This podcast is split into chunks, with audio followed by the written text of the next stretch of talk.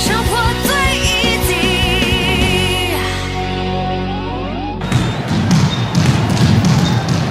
生命要活得精彩，节奏不要中断。张开双手，迈出步伐，跟着心跳的频率，释放你的脑内啡。我是全玉，每周日下午一点，空中全运会，运动零极限。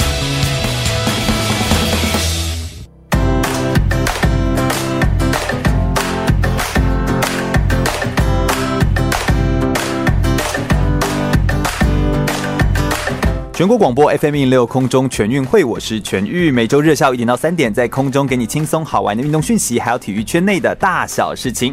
好大家好，来到了空中全运会的节目现场，我是全玉。我们今天跟大家介绍这些的运动项目呢，每一次在空中都要跟大家放松一个不一样的运动项目。但是今天呢，我真的非常的兴奋，因为这个。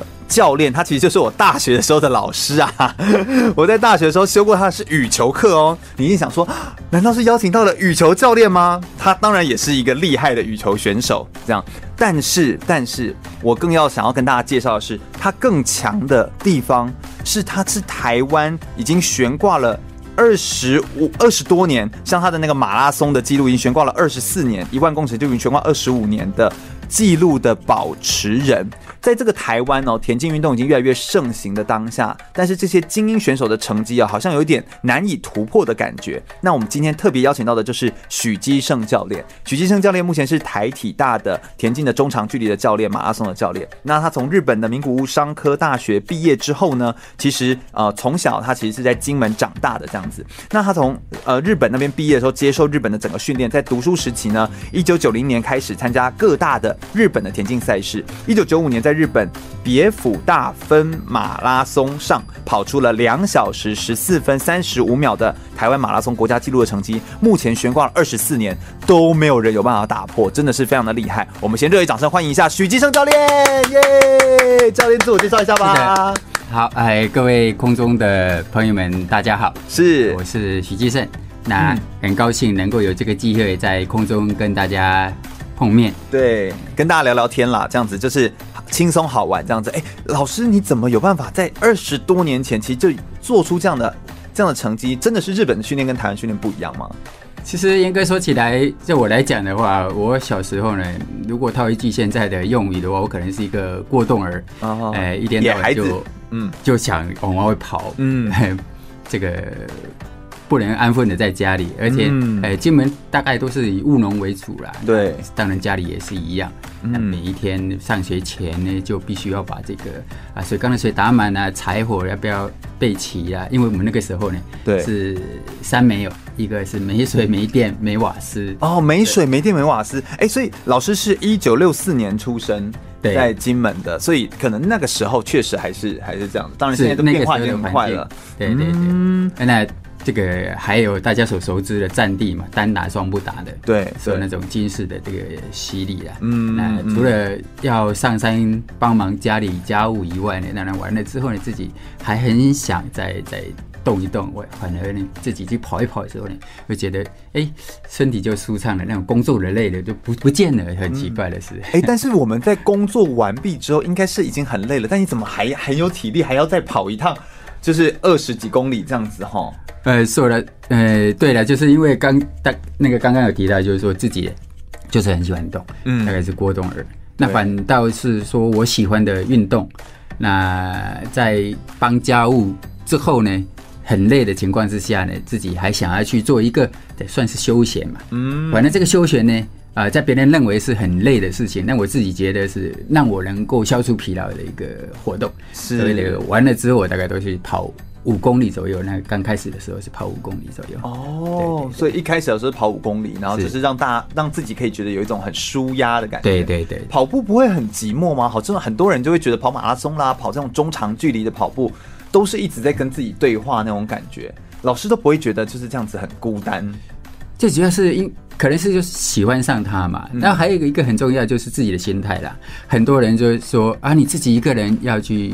忍受那个孤独。以我来讲的话，我我倒不觉得说是用忍受两个字，啊、应该是说享受。啊，你忍受了，总是有一个 忍忍到不能忍的时候，一个引爆点的时候。对。那如果你享受的话，你心态就会很自然，而且很这个自在的、很舒服的，去去享受这个东西。可以想说，哎，别人所没有办法能够拥有的这一切，你能够拥有。嗯。那这种心态来讲的话，给自己就。比较能够有舒压跟自己的继续往前走的是一个一个动力，可以这样继续往前。然后我我之前听那个徐老师的演讲的时候，老师还会说，就是哎，在跑步当中，他就会跟那个树叶啊，然后就会觉得 哎，风影摇动啊，是，这都会觉得哎，这些其实都是就会看的有趣，就是是一种这种心态上面，其实我觉得是。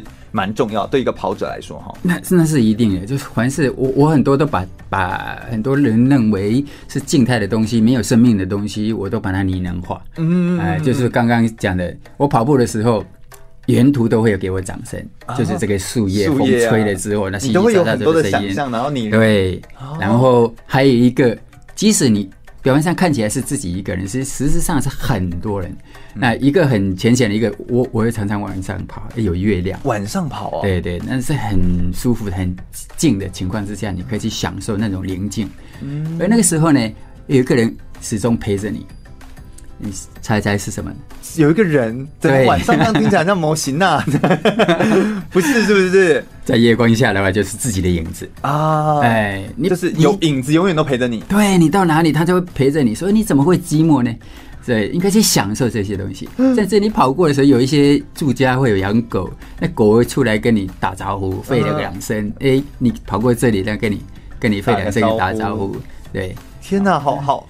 好难，好难想象。但是我觉得这种就是我们在各个处在各个状态之下，都会觉得满足，然后都可以去享受它，都可以去感受它的那种活在当下那种感觉。是跑步好像很能够体现出类似像这样子的感觉。老师这个成绩悬挂了非常多，老师都是跑只有半程马拉松、一万公尺、全程马拉松，这都是中长距离的这个跑步。那现在台湾的其实跑步的。呃，已经越来越盛行，而且越来越、越来越推动的越来越好，这样子哦。所以其实我相信大家对跑步这件事情不陌生，但能不能够像老师这样子一直坚持跑？老师现在是五十五岁吗？还是啊？是的，五十五，五十五。哎，已经老师这样跑多少年了哈？对呀，就从学生从小学开始就喜欢跑跑，每周这样一直跑，一直跑，一直跑。哎，而且那个马拉松跑的那个量，这这个。很多人不是都会担心吗？跑那么多啊，什么伤膝盖什么，好像在你身上都没有发生这件事情。我我想这个很重要，这个就是我们所谓的做热身啊，或是收操啦，对于身体的保护，呃，才能够继续往前走下去。很重要一个就是说，你在从事这些激烈运动的时候，你之前一定要热身。嗯，还有很重要，很多人就说，哎，跑步会伤膝盖。其实现在在这个医学研究来讲的话，跑步是有助于。膝盖的一个强化。哦，很重要的一个是，很多人在开始投入这个跑步运动的时候，就太过于要求自己，而让自己的身体去去超负荷，对，超负荷。的。那人的一个生理来讲，会分两个层面的，一个是心理，一个是生理。那年纪大的，或者是说成年人，他的意志力一定可以胜过于你的身体的，而常常因为这个样子而造成超负载，让自己的身体受不了。嗯，那当然还有一个就是说你的配备啦，还有你的身体的一个肌力啊，这些的一个准备的可能没有办法来做到很很足够啊，让自己在运动过程当中本来是要健康的，反倒而。反倒变成受伤，对对对，所以我们可以想象，就是在一个运动场合、运动场当中，你当然除了前面的暖身、热身这些东西要做到位之外，可能有一些器材、器械可以帮你做辅助，让你的膝盖可以放松。更重要的其实是你的心跟身体应该是要一致的，而不是说，因为有些人可能以前说啊，我以前可是田径队的哦，然后结果现在已经明明就已经都没有那么久没练了，然后已经四十几岁，然后。挺着一个大肚子，一直都在应酬，然后突然间大家就就说要去跑步，就突然间对那个一股脑儿就说我就要去冲，然后我就那种有时候就是最容易受伤。对对对，在这样的状态下，常常都是这样，因为这个样子会受伤。常常想说啊，我以前很很怎么样，我以前可以，怎么现在，然后就这样硬要用，然后就受伤，然后会比较严重。所以各位真的还是要保护自己的身体。我想许金胜老师他有非常多的生命的故事，而且许金胜老师也是我很敬佩的。许老师在学校他算是呃，因为他从受日本的这个呃体制，然后去国外读书这样起来，回来之后其实我就从几次的演讲当中就会发现，老师其实非常的呃敬敬重他教过他的所有的老师，然后也会非常的感激，就是所有曾经培育过他的老师。所以我觉得老师是抱持这种感激的心情，在不管是跑步上面，在他的教学上面，其实一直都是如此。我想我们今天就是要来聊聊更多关于许基胜老师他在马拉松赛事上面，还有他在自己的生命故事上面，有没有一些呃值得给我们大家有启发的故事？同时透过老师的故事，也可以对我们的生命有一些不一样的提醒哦。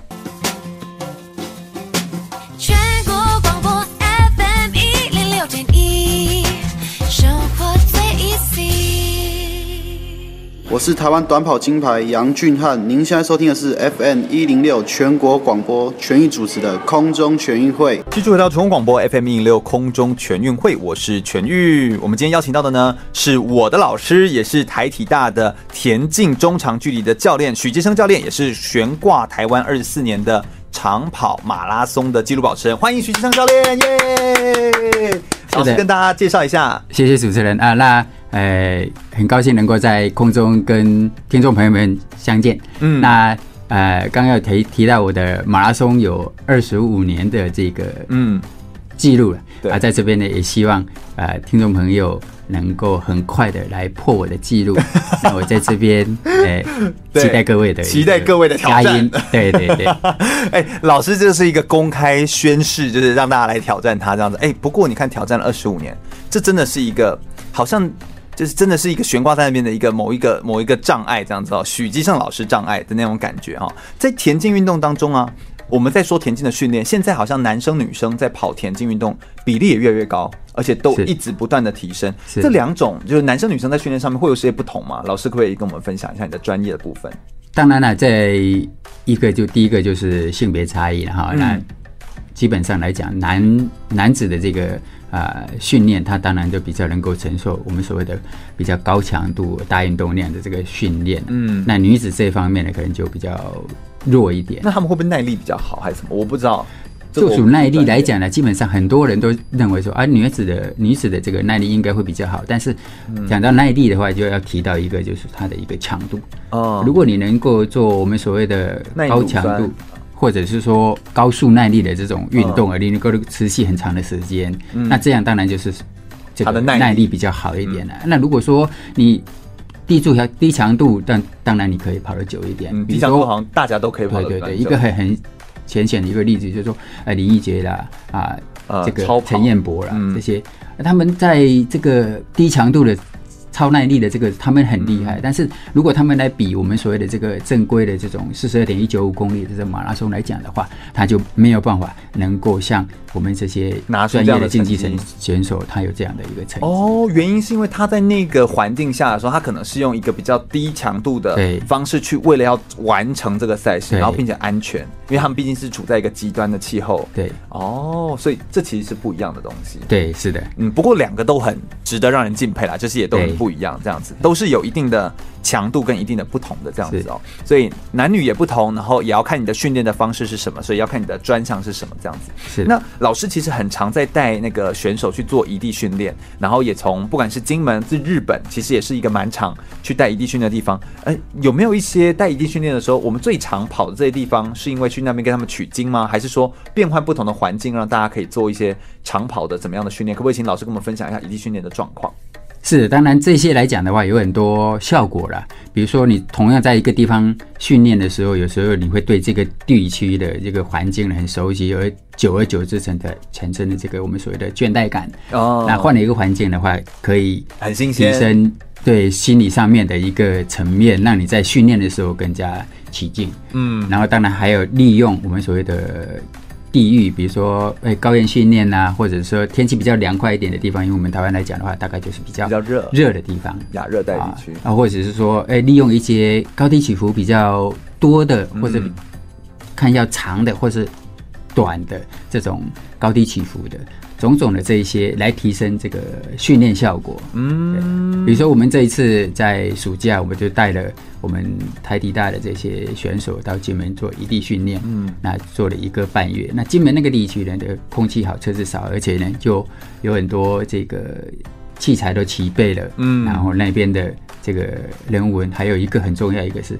不受外在诱因的一个影响，在台湾来讲的话，可以降低干扰。对对对对，那这样选手能够专心专注的训练的话，当然他的成效就会比较好一点。嗯，所以有的时候其实是那个用环境去强迫让他变成某一种习惯，就是环境上面的控制，就是把那些呃因素复杂因素降低。就能够让你的表现自然而然的提升，这其实也是一个，也是一个很好的那个训练的方式。跑步运动好像真的是对我们全民来说，就是啊、呃，台湾的民众来说呢，算是一个用的器材比较少，然后也可以来做呃，就是蛮好的训练的一种方式，是这样子吗？就是是不是跑步真的就是只需要一双鞋子啊，这样其实就可以完成了？那当然，基本上如果你有一双好的鞋子，基本上大概就是百分之八十，你已经拥有这些我们所谓的工业三级式必胜利器器的这个啊配配配备。嗯，那跑步当然最主要一个就是要这个让自己的身体健康。嗯、那它也又跟其他的运动项目比较不同的一点，就是说它可以任在任何一个地方都可以从事你的跑步运动。哦，不像球类，你必须要一个球馆要。一起来要有几个人一起来，嗯，那那跑步来讲呢，只要一双鞋子，你在什么地方都可以跑，嗯，然后你可以一个人跑，你也可以一起一起跑，这样子，所以它其实有蛮多的弹性，这也是它很容易被推展起来的，就是变得有点像全民化的这种感觉了，对，就可以让大家可以一起一起把这个东西给呃一起来带动这样子哦。对，那目前觉得选手这样带出来的成绩，当然我知道老师以老师已经悬挂多年的成绩，当然很希望。哎，如果我自己带出来的选手可以打破我的成绩，那当然也是另另外一个附加的价值了哈。那有没有觉得说，哎，目前选手们的状况，台湾小选手们的现在的状况如何？然后可不可以跟我们就站在你专业角度跟我们分析一下台湾的这个专业的精英跑者们现在的这个现在的状态是怎么样？是，那我想，呃，身为一个教练呢，很重要一个就是说。怎么让选手超越自己？我们所谓的青出于蓝胜于蓝。就像我自己当选手的时候，我就想办法要超越我的我的师傅。那我也教这些选手们呢，一定要有这样的一个胸襟，千万不要说像许继胜。啊你像许继胜的话，永远都是跟我最顶多是持平而已，没办法超越。一定要超越我，这才是很重要的目标。当然，不仅就以我啦，能够向世界看齐，那才是最重要的。是是是。那我我带过的这些选手，基本上来讲，在台现在在台面上的这个何敬平呢，他也参加了很多呃四大运啊、亚运啊，或是。世锦赛啦，嗯，奥运啊，这些他都参加了。他一万公尺现在就是历年的第二届，嗯，啊，就就仅次于我，二二十四二十九分二十九秒。当时我们有有有所谓的 F 四啊，就是破三十分的，这有四个人，就我何建平，还有吴文谦、张家泽这四个人。嗯，在男子的方面，那女子呢？那还有这个啊，游雅君，嗯，他在二零一七。呃，在台北市大运呢，参加了这个半程的这个马拉松，在团体组呢，啊，拿下了有史以来第一面奖牌，这是难能可贵的东西。嗯，非常不容易。对对，那还还有一位是苏家涵，那苏家涵呢，在呃全大运的时候呢，他拿下八百公尺的这个冠军，同时呢，也打破了这个。啊，大会记录，嗯，八百公尺的冠军，大会记录，对对对，嗯，那现在是历年的第四届了，嗯，对，当然还有很多其他选手，比如现在在线上的还有张家泽啦，他现在还继续努力在在拼这个二零二零的这个达标。那何锦平他也是朝着这个目标在前进，前一阵子才到啊日本去做移地训练，嗯，那这个二零二零的达标是不是到年底以前啊？是吗？还是到明年初？他到明年这。田径协会它有一个期限的一个规定，嗯、呃，就是配合世田总，它规定的一个期限，你在这个期限里面达标了，或是积到一定的这个点数呢，啊，你就可以去参加这个比赛。所以老师觉得台湾应该还是会有机会派派人到日本去比奥运。我想还没有到截止日来，应该都还有机会。对，只要你肯努力的话，应该是会有机会的。嗯，觉得这一次东京奥运好竞争哦，就是所有人都想挤过去，不管说是买票，不管说是呃这个就是票务上的，或者是当志工上的，所有东西大家都一，然后人都超多，超级难争取哎。对了，我们讲这个之所以会有那么热门的一个情况，是因为日本在办比赛的时候，他非常的敬业。嗯，那也就因为这个样子，再加上说，日本成绩也都很好。对对，所以呢，呃，在亚洲来讲的话，算是一个不错的一个国家办这些赛事。嗯、但有一些呃高层级的比赛，那奥运大家都很清楚，这个是世界上最大的一个综合性赛会。嗯，对，那那很多人当然是要去一目睹这样。这个一个盛会，对，嗯，就是希望大家都可以一起来参与，然后让呃，也希望祝福我们台湾的这个选手们也都可以有机会可以到国际舞台上面持续的发光发热。我觉得这其实也是呃老师心中的期待，然后也是希望。可以带着选手们一起往更好的目标来前进，这样子。我们稍微休息一下，我们等一下来呃聆听老师有没有在他自己的运动的生涯当中一些印象深刻的比赛或者是带队的经历。那以及呢，在比赛当中曾有没有曾经遇过一些挫折或者是一些困难的经验？透过这些经验的故事当中跟我们来分享，或许也可以让我们当中有一些不一样的学习哦。不要走开哦，马上回来。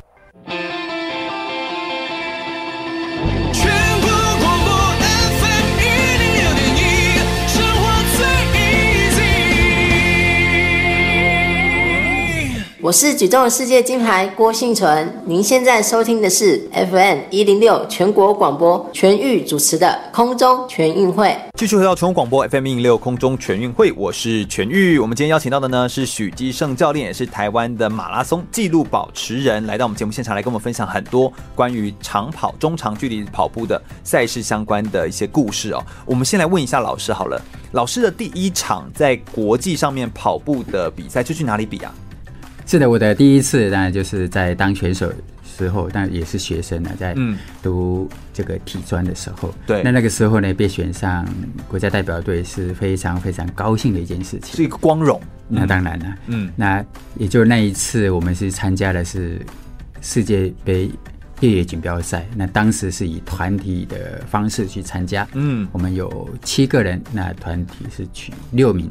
哦，oh. 那是非常非常开心的一件事情，因为从金门要到台湾来，实在是很不方便的。嗯，更何况说要出国，所以非常非常的开心。嗯，那那一次呢，呃，记得坐飞机呢，就坐了十几个小时，在上面呢，实在是觉得说，哎，在空中怎么可以飞那么久？怎么有办法飞那么久还没 到？对对对，第一次出国嘛，是是是，飞那么远这样子。对，是去哪里？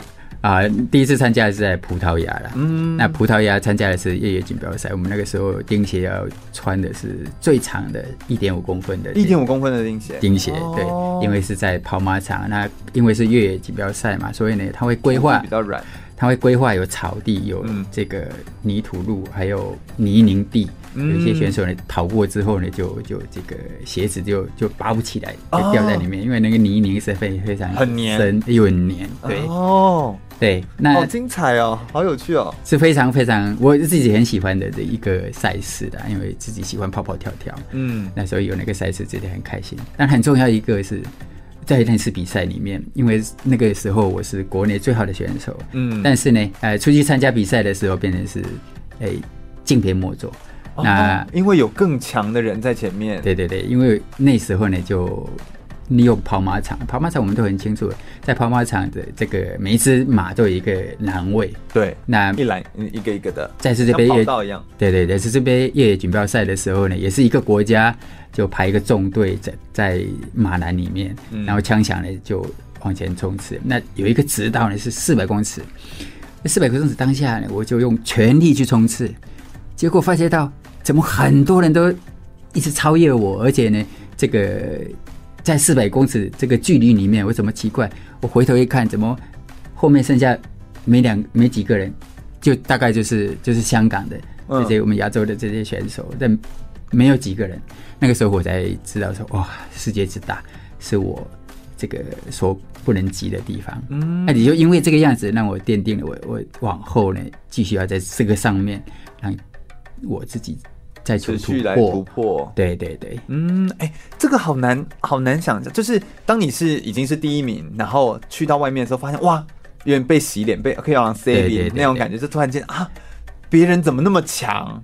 对呀，的时候那种心理当中这个落差，但是我觉得老师转换的很快，你是马上变成一个很积极的，就觉得说我以后还要再来，而你不是觉得说天啊，那我以后不要来了。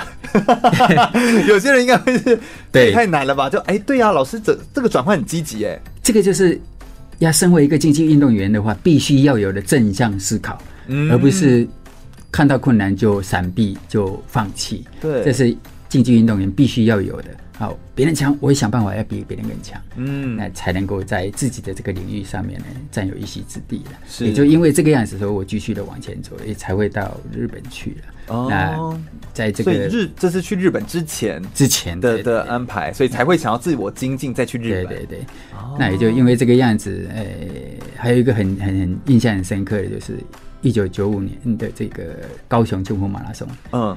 那在这个之前，我们办了世界的这个台北马拉松。嗯，那台北马拉松呢？哎、欸，再怎么跑都是都是都是这没有办法拿到冠军，就没有办法把冠军杯留下来，因为前面都是外国的人嘛。对对对，就邀请选手。那那时候自己本身也很气啊，就说为什么我们自己没办法有这个成绩？对，外面人也在讲啊，那干嘛办这个国际赛，然后还邀请外国选手来？那然后金牌给别人，对对对，等于是为 为外国人举办这个比赛。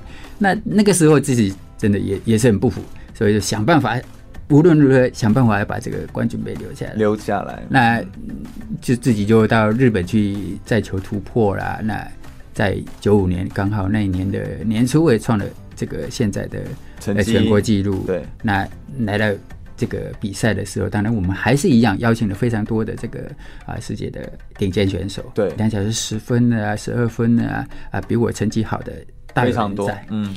但是在那一次呢，我们所谓的知己知彼，百战百胜嘛，你一定要对这些选手去做分析，然后呢，嗯、啊自己当然在这边也做了蛮多的功课。一个很重要的一个就是在心理层面要做最大的、最好的一个心理建设。所以呢，那个时候就就想说啊。这些好的选手，他们这个大部分都是在欧洲比较凉快的地方跑的，而且在环境下比较凉的情况下，但他们会创成绩。但到台湾来，特别是在高雄，而且湿热，湿热，湿热是我最大的利器。嗯啊，他们大概都没有办法适应这个天气，而我生长是这个我们我们台湾台湾是亚热带的这个地区，所以我在天候上我就赢了。那另外一个，这是在我们国家。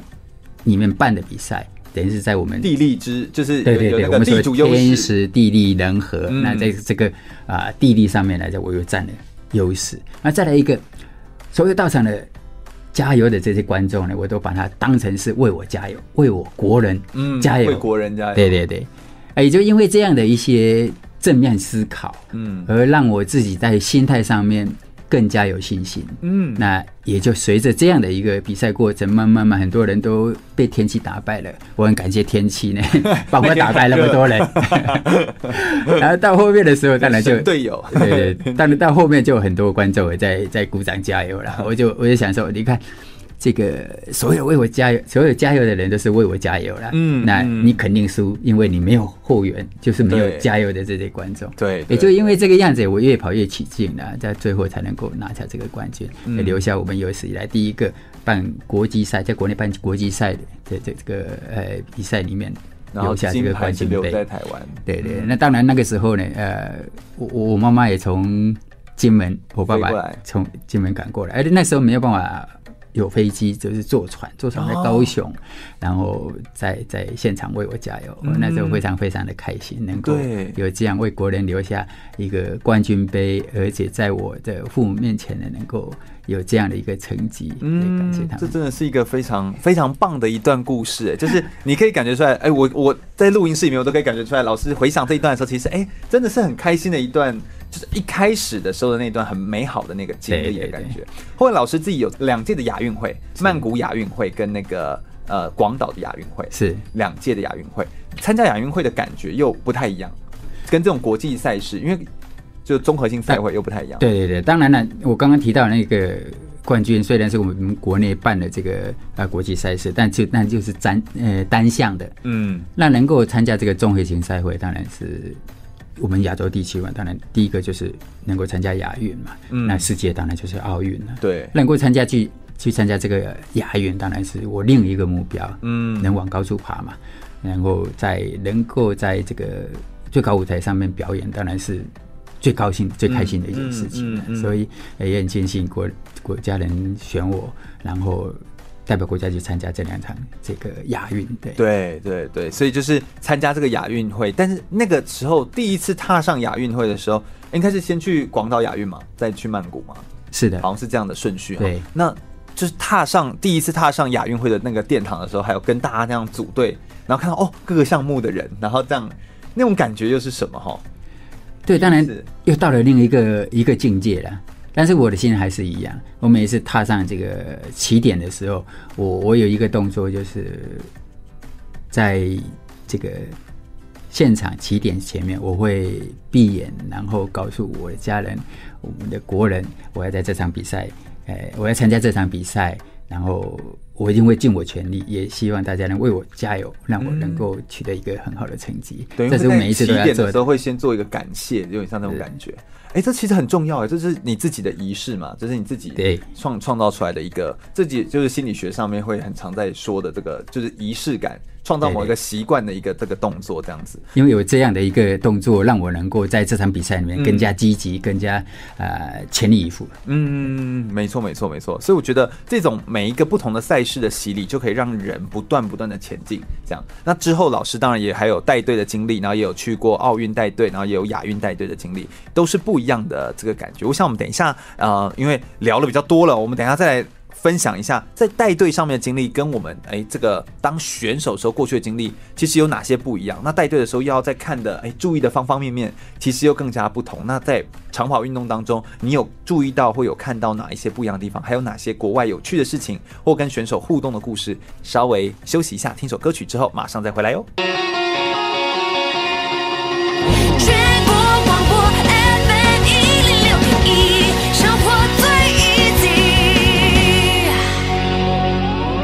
我是二零一八韩国平昌冬季奥运台湾代表选手连德安。你现在收听的是 FM 一零六全国广播，由全玉主持的空中全运会。继续回到第二个小时的空中全运会的节目现场，我是全玉。我们今天邀请到的呢是台湾的马拉松纪录保持人许基胜教授来到我们节目现场，耶，很开心，欢迎许教授。是的，啊、呃，各位听众朋友，大家好。是，然后许老师啊，刚刚已经跟我们分享了非常多他的这个人的故事哦。那比过了两届的亚运会，然后也带队去亚运、带队去奥运，都有这个经验。然后第一次的比赛在哎葡萄牙参加比赛的时候的那一段经历跟过程，我们都在广播录音室当中都还可以听到老师那个很感动那个心情跟很激动那个心情哦。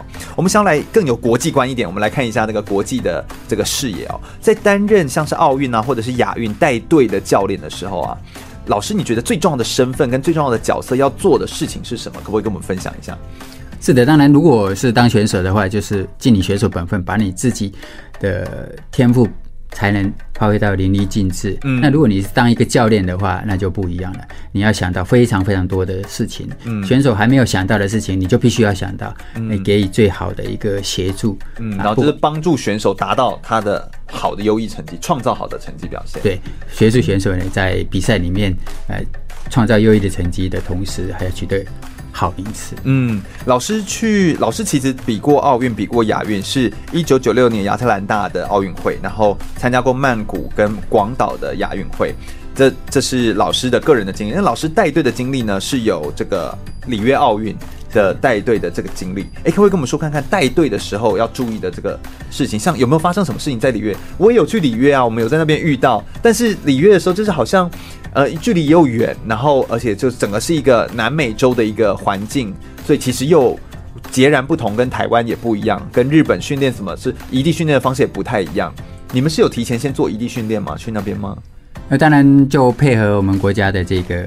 出发是日期就到当地，那到当地之后呢？提前先做一些练习。对对，马拉松又是特别是男子的马拉松，又比较呃后面的一个赛程来进行，所以呢，在当地呢必须要做很多的一个赛前的训练跟调整。嗯、那所以呢，呃，在训练的时候，当然就会有很多必须要做的一些功课了。嗯，那嗯，第一个就是。啊，是当地的一个情况需求。比如说啊，这次在里约奥运的时候呢，啊，虽然我们在这个选手村里面有很大的一个路线可以来跑，我就跑选手村吗？等于在对选手村的一圈呢，大概有两公里多啦。我在那边有特地特地的去去丈量了这个距离。嗯，那选手在跑的时候，当然你在中途就要供水，亦或是看选手的一个跑步状况，嗯，来做适当的这个调整，对啊，或者是说给予适时的这个提点。嗯，那当时呢，我们就想要说啊，那。就是要用这个脚踏车，因为在选手村里面不能有汽车在那边绕，呃，对，所以呢就就很快的，我们这个团本部团本部也很快就买了一台脚踏车，让我能够在立刻哎，对对对，这是很重要的，要让选手创造优异成绩，你必须要。就是有很好的准备，嗯，万事俱备，而且还要在选手还没想到之前，教练就先想到说，那是我要规划好这个东西。对，那也也因为我自己本身是选手出身的了，所以转换当教练的时候，都会站在选手的立场来帮选手做考量，像他们有什么需求啦，或者怎么样。做让他们能够在训练上收到很好的一个成效啦，等等的这些东西。当然，中当一个选手选手转换成教练的时候，教练就必须要考量这这些东西。嗯，对。教练也是住在选手村里面，那当然是也是。然后就是带着选手们这样子一起来做训练，是因为不能够。独自的到外面去跑，对不对？因为怕任何的危险啊、治安啊。对对对，是是那我们类似这样，我们都很清楚在，在在里约那边呢，我们去之前呢，就讲说那边的治安非常的不好。但是去到那边，我也看到有有装甲车的，或者实弹，对对对，都是站在旁边，警卫人员就在马路上面了。对，所以无形中在安危上面，当然要做最大的一个考量了。嗯，所以呢，我们就选择在选手村里面做。营区里面的一个训练，当然还有这个大会派这个车子，让我们到田径场去做一些比较精准的一个间歇训练也好，舒耐力的训练也好，这些。所以那都是到那边之后，老师还要再马上安排，因为毕竟还要配合那边的行程。对，那是必然的。对，嗯，然后好像在做一场比赛的时候，还要开很多的，比如领队会议啊、教练会议啊。然后去参与这些的会议，去了解整个的赛程规划，或者是有没有哪些的赛程跟原本所说的不一样，这都是变成教练要跟选手做沟通，然后要跟这个主办方做沟通的部分。那当然这些都是要特别留意的。一般来讲的话，大概都会事前有一些公告，但是在领队会议啦，或者是我们所谓的赛前的技术会议啦，这些还是要去召开，然后得到的信息有什么改变，或者有一些注意事项必须要怎么做的。当然，我们得到了之后，我们分内要做的事情，当然我们就自己去。做好它。另外一个啊、呃，选手需要注意的部分，当然我们也要跟选手做提点。比如说供水的时候，我们是安排在第几个啊、呃、供水桌啦，那我会在哪里帮你递水啦？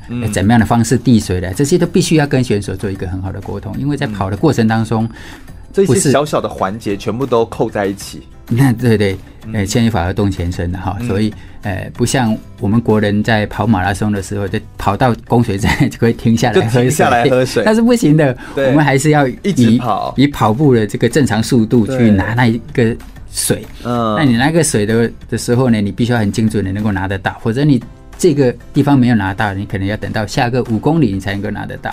对。那如果在天气炎热的情况之下的，很可能因为你缺水，到了后面成绩就会受影响，当然你的名次也就会受影响。对，所以连跑步当中怎么拿水。这其实都是有技巧，对对对，都是要是都是要教的这样子。取水杯的这个方式其实都是很不一样这样子。有没有在呃，那在比赛的时候，像我们去里约奥运，当然我们都知道奥运会的这种比赛场合，它是二十四小时供餐，然后都是有食物可以饮用。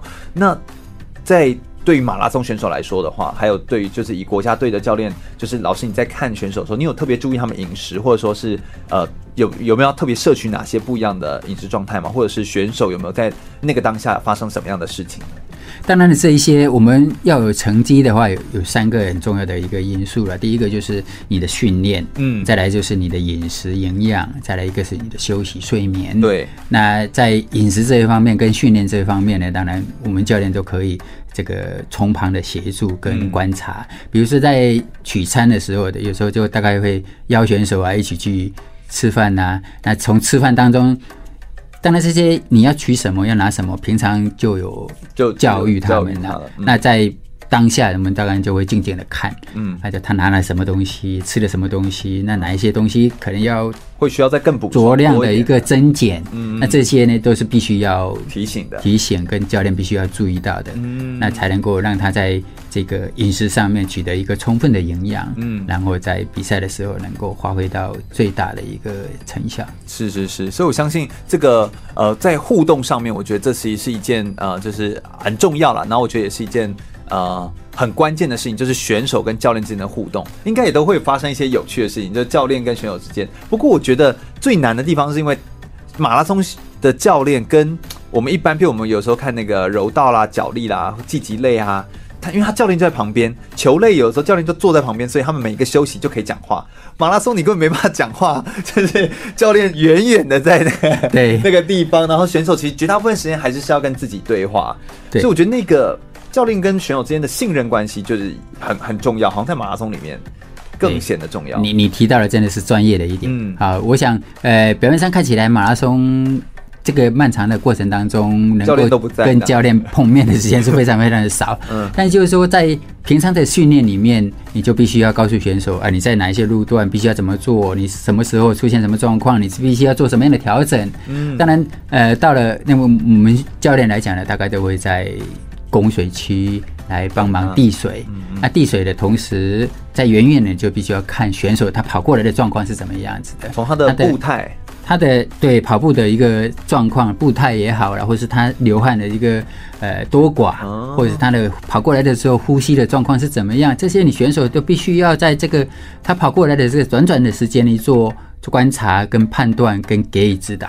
的一个指示，让他能够在后面的这些过程当中，能够很顺利的不但完成这个赛事，而且能够有很好的成绩表现。哦，这些都是当都是当选选手转换成教练的时候必须要注意的事情。是，就是两个之间的搭配的这种默契，然后以及这种信任的关系，其实才是一个比赛当中非常重要的关键。我想我们再休息一下，我们等下来聊聊，就是呃，教练在当选手或者是当教练过程当中，有没有发生过哪些的挫折或者是失败的经验？而这些经验又带给他什么样的养分，或给他什么样的学习，或者是转变成什么样的不一样的价值观，影响到现在呢？我们稍微休息一下，听首歌曲，马上再回来哟。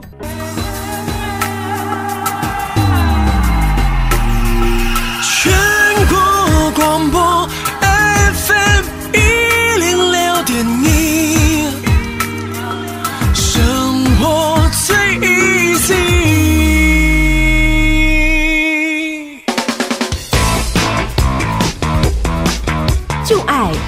运动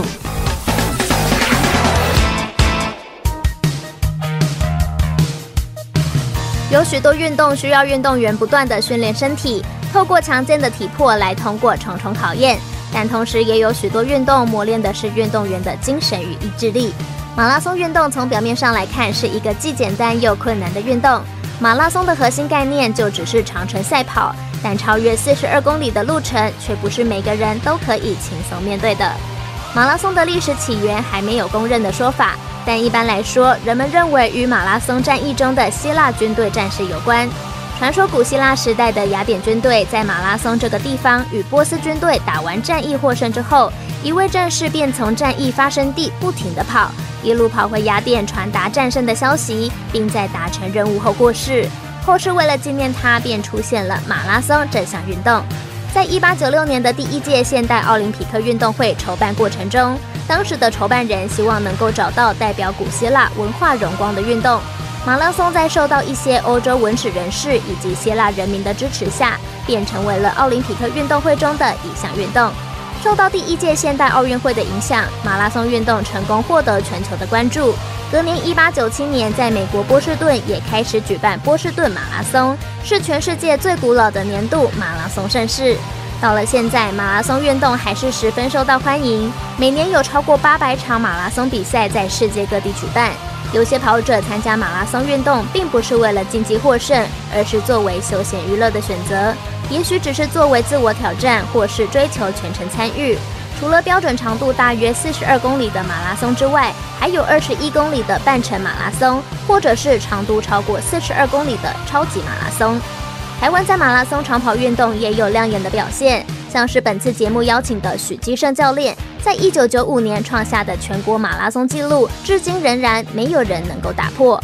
而在超级马拉松方面，像是参与完成人类首次横渡撒哈拉沙漠的长跑好手林义杰，同时也是世界四大极地超级马拉松巡回赛二零零六年度的总冠军，还有完成世界七大洲八大战极地超级马拉松赛事的首位亚洲人，并创下最年轻纪录的田径运动员陈彦博等等，坚韧的耐力与强悍的意志力令人佩服。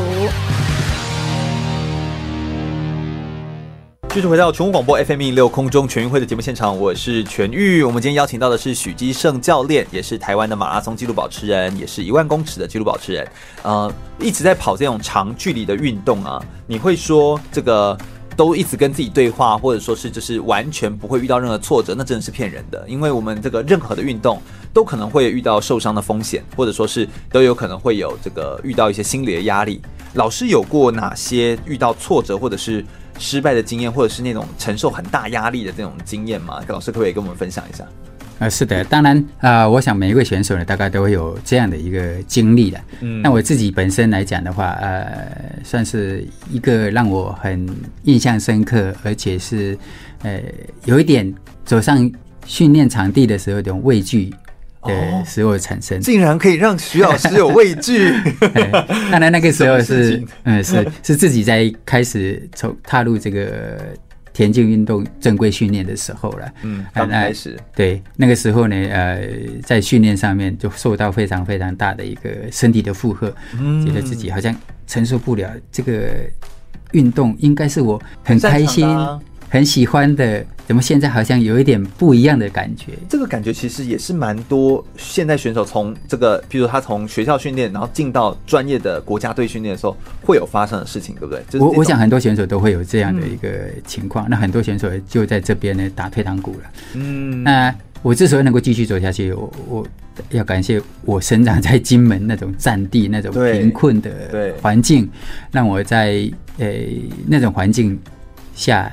训练我成为一个是韧性非常强的、呃不服输的、呃斗志非常高的这个选手。选手，嗯，那在那一次的一个过程当中，我记得在。呃，训练的非常非常的累，但是我是咬牙的撑过去了。嗯，啊，撑过去了。到了晚上的时候，很快我就进入梦乡了。但在睡觉的过程当中，我自己觉得，哎、欸，怎么好像自己在流鼻涕啊？就很累，又没有就没有想起来擦，然后就随手的用用手去擦鼻涕那种感觉。我想小孩子在擦鼻涕的那种感觉，应该大家都 印象深刻。哎、嗯欸，用用自己的手手袖子啊，或者是手啊，直接去擦鼻子这样，哎，就就擦着擦着又又继续睡着了。那隔天太累了，那太累，实在太累。那隔天早上也起来的时候，发现到，哎、欸，这脸上怎么紧绷着？因为血啊凝固了在脸上，哦，所以是血，是血。对我，我我就抓一抓，奇怪，怎么黑黑的这样？我一照镜子，哎、欸，奇怪，奇怪，怎么都是血？哦，流鼻血嘛。对对对，那就是整个，那就是太累了，那就是超负荷，身体超负荷。哦、但是就是我因为意志力也可能就比较强一点嘛，就。驱使我的身体去承受这样的一个训练。嗯，老师有说自己的身体的，就是条件，就是什么最大摄氧量，什么都不算是最好、最顶尖的那种感觉。对，我们在这个做最大摄氧量的检测的时候呢，我的时候是七十二，在七个选手里面，我是排第六名。嗯，但是我在这其他的一个方面呢，就相形之下，我就比较能够去想，我们闽南讲胸康心胖，嗯，也就是你要去。去钻研我我这样的身体，我这样的素质，我怎么扭转我的颓颓势，然后让我自己在比赛里面取得一个很好的成绩。嗯，所以等于老师是一个那个意志上面，然后还有想法上面是可以很坚强的一个人。对，当然除了这个以外，我常常告诉选手啊，你要当一个呃智慧型的选手，而不能当一个机器人。这是每一个选手都很重要要做的一件事情，就是充实自己在知识方面的。对、嗯，具体来说，那个智慧型的选手，意思是说他是一个呃，其实不断在思考。跑步当中，他不是只是在跑，然后把不能傻傻的跑这样而已。对，以前讲啊，跑步跑步就一个人，特别是长跑，就傻傻的跑，这样跑就好了，就是阿甘正装那种跑法，这样一直跑，这样子。其实里面相关的因素非常非常的多，表面上看起来他是傻傻的在跑，但是他他脑筋非常非常的清晰的知道说我要怎么跑，嗯，呃，我要怎么跑能够继续啦，或者说怎么样创成绩啊，怎么拿好名次啦，这个在马马拉松两个多小时的过程当中。脑中其实也很忙的，都是在激荡，都是在激荡。对，都是在激荡。就是我们以为它只是一个这样一直在移动的空壳嘛？No，那脑袋可很忙。所以我我有时候也觉得是真正厉害的那种选手，其实是脑袋是忙碌的，他其实都在运算一些东西。对，没有那么简单这样子。不过像像现在台湾虽然呃很多的民众已经一直都在这个跑步越来越兴起啊，但是好像精英选手的成绩并没有并没有一直在突破跟提升。这件事情老师有什么样的看法？哦？当然了，这一个环境的关系啊。但我所谓的环境呢，并不是大家所认为的这种台湾天气是比较炎热的这种热带地区，所以训练不出好选手。我我倒对这个看法保留，这个是保留的一个意见呢。那我自己本身觉得说，呃，这个大环境，呃，基本上有六个因素啦。第一个就是这个家庭啊，父母亲赞同与否，再来一个选手，那个呃学校，学校支持，嗯嗯，然后。这个教练、选手、企业还有国家，嗯啊，基本上来讲的话，就是这是一个一个环环相扣的东西的。嗯，国家的一个政策，如果你你在一个呃推行全民运动，或者说，当然现在是所谓的精英选手，嗯啊，那精英选手的培育的时候，要投入的是非常非常大的。虽然他一个人在场上。这个比赛，但是呢，后面是一群一个 team 的一个一个比赛，去 support 他，去对 support 他，他才能够走上台面，而进而能够夺得好成绩的。嗯，所以再来一个就是企业嘛，对啊，那回归到最最原始的一个点，就是家长，如果你不支持选手，支持呃支持自己的小孩去从事这个运动的话，那当然这个就运动，这个就到这里就结束了。对，那就没。为什么有一个这样？因为很多人在讲说啊，运动不能当饭吃。其实我我。倒觉得说，运动可以比一般人更容易找得到饭吃。嗯啊，那如果你父母亲没有这个思维的话，那到了学校之后，可能这个选手是一个很好的一个选手，是一个奇葩。但是因为家长的关系，你不要让我的选手，我为了小孩去从事这些体育运动，你给我好好读书，让他这个成绩上面来这个求突破，那这样就好了。那当然学校会因为家长的。反对关系，所以呢就没有办法让这个选手呢去从事这些他的专业的一个训练。嗯，好可惜。再来往上走的话，当然就是就是企业嘛。那企业如果你没有走进来的话，来帮忙这些选手，我想国家的一个税收很多没有错，但是他做的事情非常非常的多。嗯，那你要拨一些来这个从事。体育选手的这栽培来讲呢，他的一个经费有限。嗯，那当经费有限短缺的时候，当然就要靠企业。嗯，我想企业它盈利是它的最主要的一个目的，再来壮大事业、照顾员工，再来就是要回馈社会。嗯，那在运动来讲的话，这是我们很欠缺的一块了。嗯嗯，啊，当然现在比较好。如果说呃拿一个就近的日本来做比较来讲的话。啊，他们在公司投入这些栽培选手的这些立场来讲的话，他们占了非常非常大的一个比例。嗯啊，那像二零一零我带了吴文谦、张家泽、何建平去大种制药做异地训练的时候，他们就有二十五个选手，他们花在这个选手身上，也就一年有三亿日币。三亿耶？对呀、啊，那很自然而然的，我就会问，那个国家给你多少减税优惠？他眼睛睁大大的看着我说：“为什么？”他接着说：“训练选手是我当企业必须要做的一件事情，就是他的义务。他把他认为这是他的 CSR，就是他的企业社会责任。对对对。那另外一个，他说：‘哎，我帮国家训练出优优优秀的选手，那是他的荣耀啊。’哎，那反观我们学校，嗯，我们国内这个比较不同的一个，就是说，哎，企业就想说，啊，我付出了，那我必须要有。”这个回馈，对。减税优惠，当然我们国情不同嘛，对，我们国情不同了，这可以国家可以在这个方面，那我们现在也在做了，你你做了多少公益，你就可以抵多少税，这是很好的事情。嗯，那我也希望就是说，更多的企业能够走进来，比如说我们田径在现在啊，英国的这个黄金大奖赛，郑少春直出了。金牌是由史以来的？这个金牌，他也是亚洲的纪录保持人。还有杨俊汉，这些呢都是呃国家提拨的经费不足的情况之下，田径协会当时的这个蔡成威啊，他就全力的支持、嗯。支援。我们所谓的这个钱不是万能，但是有时候呢没有钱就万万不能。那如果这些呃六个因素能够串联串联起来啊，那我刚刚讲就是选手你要自始至终莫忘初衷的，好好的在你的专业领域面，嗯，投入训练，那你未来就有出路。对，那这个教练呢，在充实薪资，然后用科学方法在训练选手。对，我想我我们的。体育应该会更好了，是我我也相信，我也相信是这样子的。啊、而且老师刚刚在说的时候，他其实是这些东西，它其实很像是一个系统性的，然后并没有说一定是谁的责任，谁对谁错，不是，它是要。全部都连接在一起的才会是好的，而不是说呃，把它全部丢给政府，全部丢给企业，全部丢给家长，就是这样这种丢法，说是归咎于谁？哎呀，这好像也不太对。我们所谓的共襄盛举嘛，对啊，有有钱的出钱，有力的出力，有智慧的出智慧，有时间的出时间，嗯、那来造就这个好事。对，其实社会性的议题，它其实大部分都是去中心化的，不会说一定是某个人号召或某个人发起来做这件事情，但其实它都联动在一起，它都彼此环环相扣，彼此都息息相关。这样子，老师刚好特别提到一个，就是说，其实要相信家长们也要相信，运动是可以当饭吃的。诶，老师可以讲得那么肯定，可不可以？现在我们趁着这个广播的机会，跟广大的家长们，就是可以聊聊。诶，老师你自己这样子一路走过来，都是这个记录保持人，然后而且拥有很好的赛事成绩，也到学校任教这样子。老师，你觉得？运动真的可以当饭吃这件事情的理念的，你认为的那个核心点是什么？哈，那一个很重要一点就是说，你自己本身在当运动选手的时候，你你就要全心全力在你这个专业领域里面，呃，出类拔萃的，嗯，这个做好自己。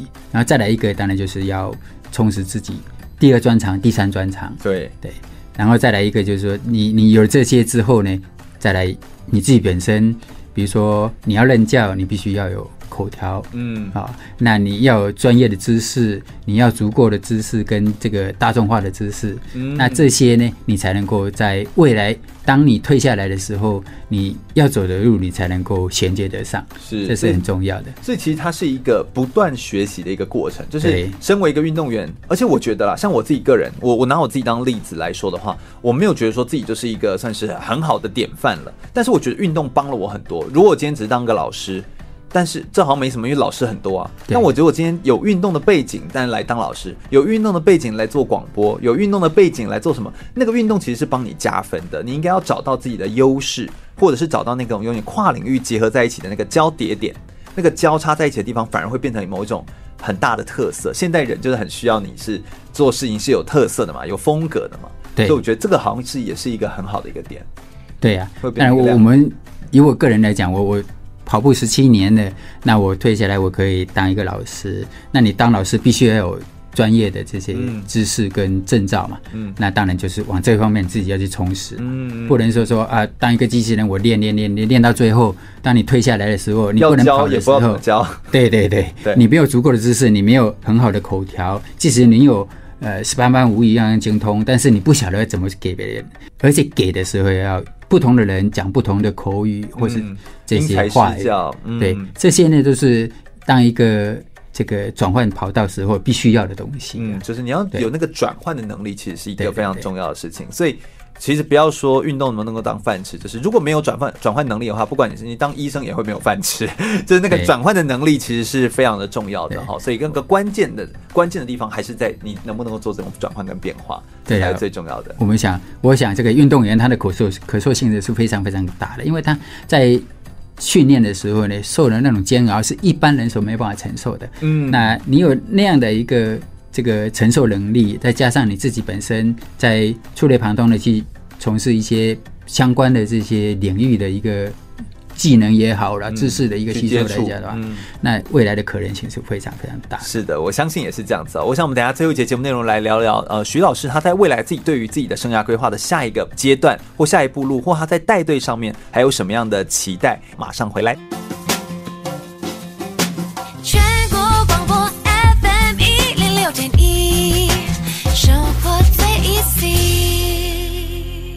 有意思的电台 FN 一零六全国广播，您现在收听的是全运主持的空中全运会，我是奥运划船选手汪明辉。继续回到全国广播 FM 一零六空中全运会，我是全玉。我们今天邀请到的呢是许继胜许教授，来到我们节目现场，跟大家分享关于长跑运动的呃相关的内容哦。我们已经聊了非常多长跑运动呃需要注意啦，以及在这个长期的这个规划方面啊，或者是在于呃这个运动。呃，它是不是对我们的整个的国家的影响力，然后还有我们的家长、我们的这个身边的所有的人、选手、政府、企业，其实应该要一起来团结在一起，并且环环相扣的，让运动这个产业可以变得更加的美好。这其实是一件很重要的事情哦。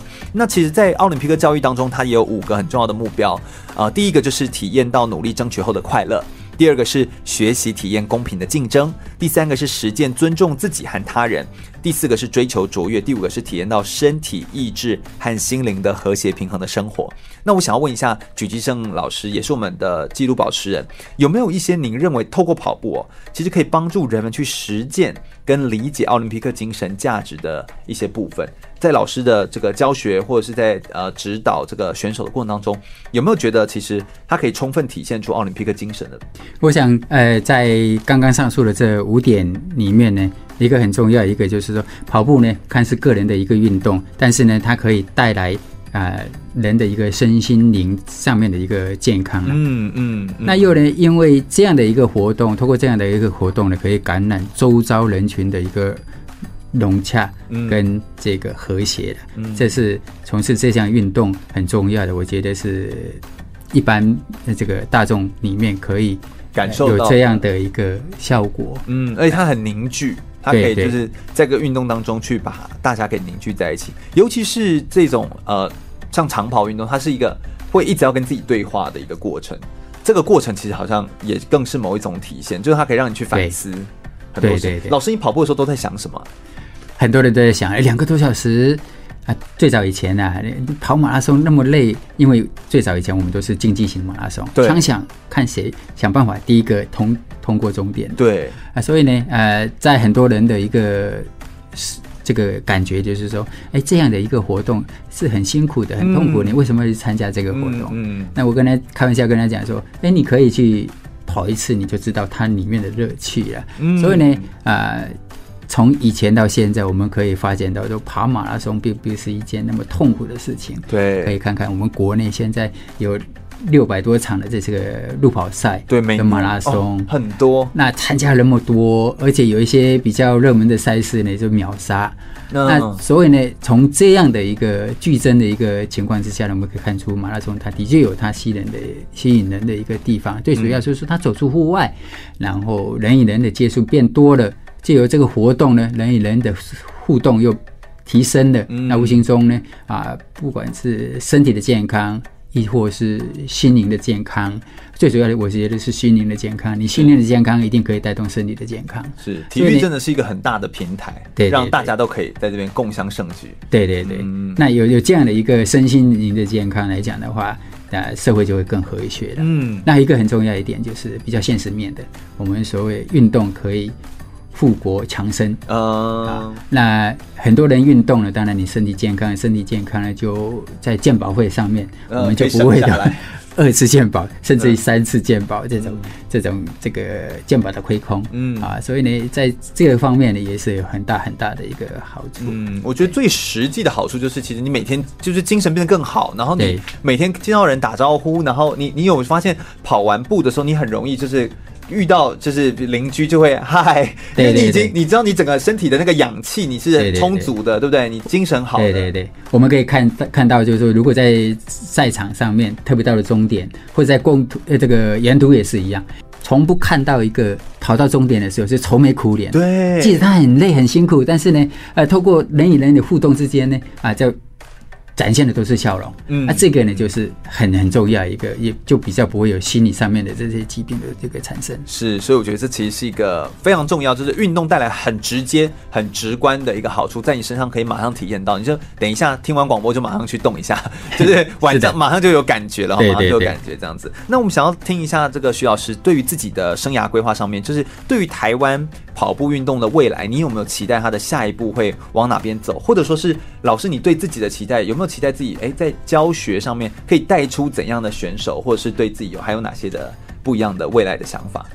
当然了，我从事这个田径运动，当我自己久的时间了，对对，当当我是还是一个 呃懵懂不懂事的一个小孩，然后家里是务务农的，什么都不懂，什么都不会，经过很多贵人的一个帮忙啊，前面拉我一把，后面推我一把，让我在这个、嗯、呃运动生涯上面。走来顺遂。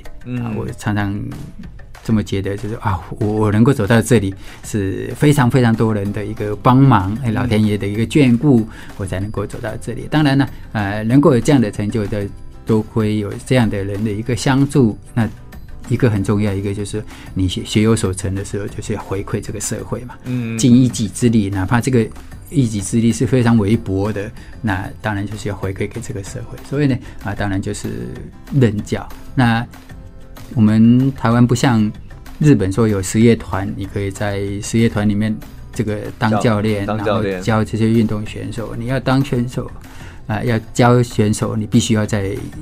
这个学校里面，嗯，那学校里面呢，当然你要取得那个资格嘛。嗯、所以我刚讲就是说，你不能只有当选手而退下来什么都不会，这样是不行的。所以各方面的、各方面的、多方面的学习啊。我刚刚鼓励选手了，我说，呃，以我自己为例来讲的话，我有二十一张证照，而不是跟他们吹嘘说我有多厉害，而是要告诉他们说，你要有多方面的可能。当然，当你第一个。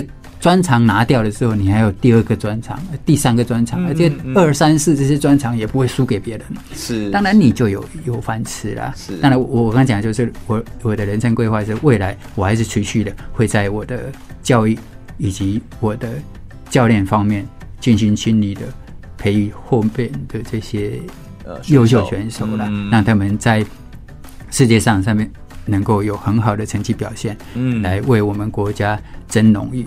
这是我我的一个人生规划。是是是，老师，我相信听起来就是老师接下来应该就是会继续完成他所在做的这些帮教练的这些工作，然后也带出这些选手，让选手们可以取得更好的成绩。是，当然我们首先第一个就是要先突破徐老师的这个徐老师障碍，这样子啊，就是他挡在前面的这个哎这个目标，希望可以让这个选手们可以持续的突破，让这个成绩可以更好。那对于未来想要从事专职跑步或者是有兴趣跑步的这些朋友们。老师有没有什么样的建议？就是说，哎，他们可以怎么样可以啊、呃，更更跑得更好，或者是可以更对融入在跑步当中？但我们我们很清楚的一点就是说，尽人事而后天边，听天命。嗯啊，尽自己的最大的能耐，做好自己分内应该要做的事情。是，那你做好了之后呢？这个是环环相扣的。当然，人家看到你很努力，即使现在没有成绩，你很努力，你的态度对了，很多人就会走进来，嗯，给予协助了。那有这样的一个协助，当然就会产生一个呃良性的一个循环啊，就可以帮助你创造优异的成绩。嗯、那当然，这个对于帮助你的人也可以做一个回馈的。比如说，现在有很多厂商会给运动产品的一个帮忙，帮忙。那嗯嗯，你一个回馈的最主要一个就是你跑好成绩，在比赛里面，呃，都跑在前面。这个时候呢，就转播上面也好了，或者是平面媒体的媒体这边都会来做一个报道，那曝光率提提升的，这无形中就是给一个赞助厂商的一个回馈。嗯、那有这样的一个互惠来讲呢，当然就会就会成绩在往上，嗯、对，就往继续往前走了。这是啊、嗯呃，当一个选手必须要做的事情。嗯嗯嗯。所以我觉得，呃，在从事这样的职业运动，如果你要持续往下走的话，老师给的建议其实就很简单，就是。你持续跑，然后你持续有机会曝光，在现在都是自媒体的时代的时候，其实你很有机会可以自己曝光。那你如果说我只是个一般民众，我才刚开始要接触跑步，或我正在接触跑步，当然如果是这样的话，因为呃。徐老师他其实是比较专业的跑步，就他带带的都是专业队啦，哈，所以这其实就是不太一样。但是其实民间有非常多的跑团，那夜跑，然后白天跑，晚上跑，傍晚跑，就是 下午茶跑，反正各种跑都有。然后你网络上加入啊，然后或者是你在线上就是加入一个 group，然后一个群组。然后就可以跟大家就变成好朋友，然后相约。有时候跑步没有动力，就是你没有人逼你，对不对？就是身边有人约一下，哎，大家可以一起去出去玩玩，然后出去走走，其实那种感觉就会很舒服，然后而且就更有刺激你的动力，让你去做，有点这种感觉。所以我觉得运动这件事情，它可以是一个。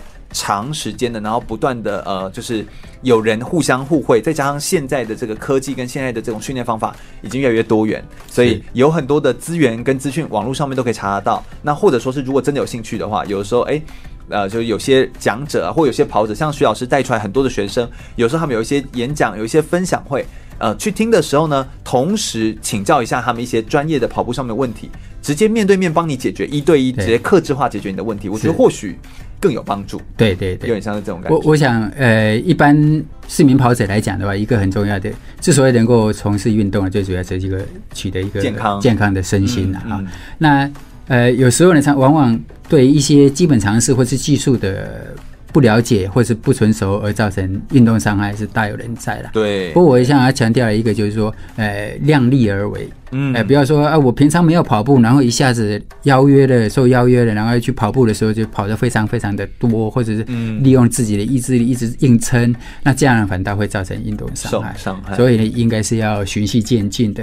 那对于这些。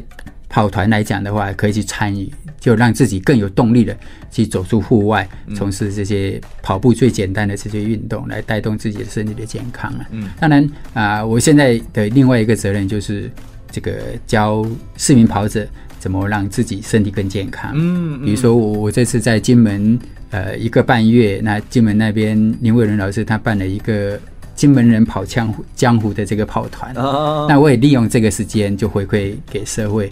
而就面对面的来给予指导，是让他们在第一时间啊接受到这些正确的资讯跟技术，嗯嗯、然后再来一个他们有什么问题的时候，当下提出来，对，然后就可以第一时间的一个解答，是跟这个让他们持续的再往这条路继继续走，让让他们身体更健康，这样。嗯，我相信问题永远都问不完，所以如果说就是能够见面，然后直接去。